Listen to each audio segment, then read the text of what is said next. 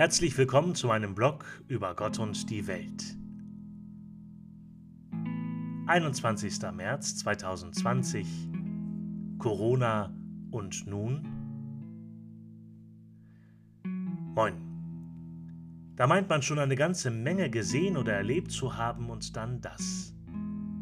Ein mikroskopisch kleines Virus, nicht sichtbar und erst eventuell fühlbar, wenn es in die Lunge gekommen ist, bringt gerade das geordnete Leben durcheinander. Die regulären Arbeitsabläufe sind durchbrochen. Stay home, stay safe, stay healthy, schütz dich und andere. Social Distancing. Das ist Krankheitsbekämpfung in unserem Jahrtausend. Wir sind hier auf der Erde, können Menschen zum Mond bringen, Satelliten und Roboter zum Mars und werden doch nun durch ein kleines Etwas eingeschränkt. Viren sind keine Lebewesen, denn sie besitzen keinen eigenen Stoffwechsel oder betreiben Photosynthese. Also zu Hause bleiben, das ist wohl das Beste. Und Politikerinnen wie auch Ärzte und die Virologen beten dieses Credo der Krankheitsvermeidung seit längerer Zeit. Zu Hause eigentlich ein Ort der Heimat, des schönen Gefühls der Geborgenheit. Ich gebe zu, für viele, nicht für alle. Und trotzdem ist es ein Ort, an dem man in der Nacht in Sicherheit schlafen kann. Auch das gilt nicht immer für alle. An diesem Ort, wo unsere persönlichsten Gegenstände, unsere Lieblingssachen stehen, sollen wir nun bleiben und den Verlauf der Krankheit durch die Vermeidung von Kontakten entgegenstehen. Ich merke, dass das ziemlich entschleunigt und auch gut tut.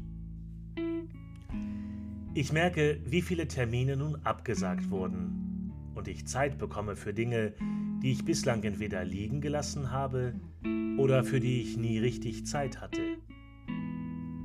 Das sind Anrufe, die ich nun tätigen kann, oder mal ein Brief, aber auch die Gitarre, die in der Ecke steht und die ich mal in Jugendtagen erlernt habe, nun aber nicht mehr beherrsche. Und dann liegt da auch die Ablenkung. Facebook, Netflix und Co auch in meiner Pfarrei in Fechter und beim BDKJ, beim Landesverband Oldenburg, setze ich nun auf die neuen Medien und bin froh, dass es sie für die Kommunikation und eben auch zum gemeinschaftlichen Gebet gibt. Nun gilt es doch zu unterscheiden, was mir persönlich weiterhilft und wo ich doch eher abgelenkt werde.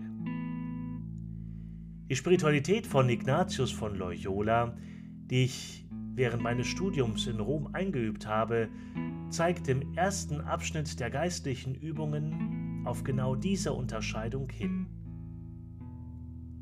Geistliche Übungen dazu hin, sich selbst zu überwinden und sein Leben zu ordnen, ohne sich durch irgendeine Neigung, die ungeordnet wäre, bestimmen zu lassen. Was bringt mich also näher zu mir selbst? Und hilft mir, mein eigenes Leben gut im Blick zu haben und immer mehr ich selbst zu sein. Das Gebet zu Gott ist dabei eine wichtige Säule, damit mein Ich nicht narzisstisch wird, sondern damit ich durch die Verbindung zu Gott über mein eigenes Ich hinaus eintrete in die große Gemeinschaft mit ihm und den vielen, die zu Gott beten oder schon bei ihm sind.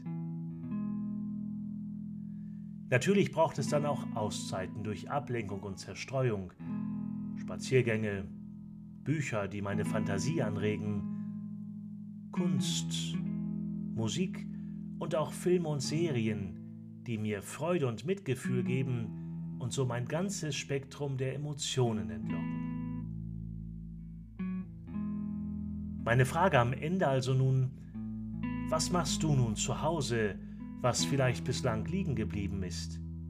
Womit hast du schon angefangen für dich selbst oder für andere, um dir näher zu sein? Schönen Dank fürs Zuhören und moin moin, bis zum nächsten Mal.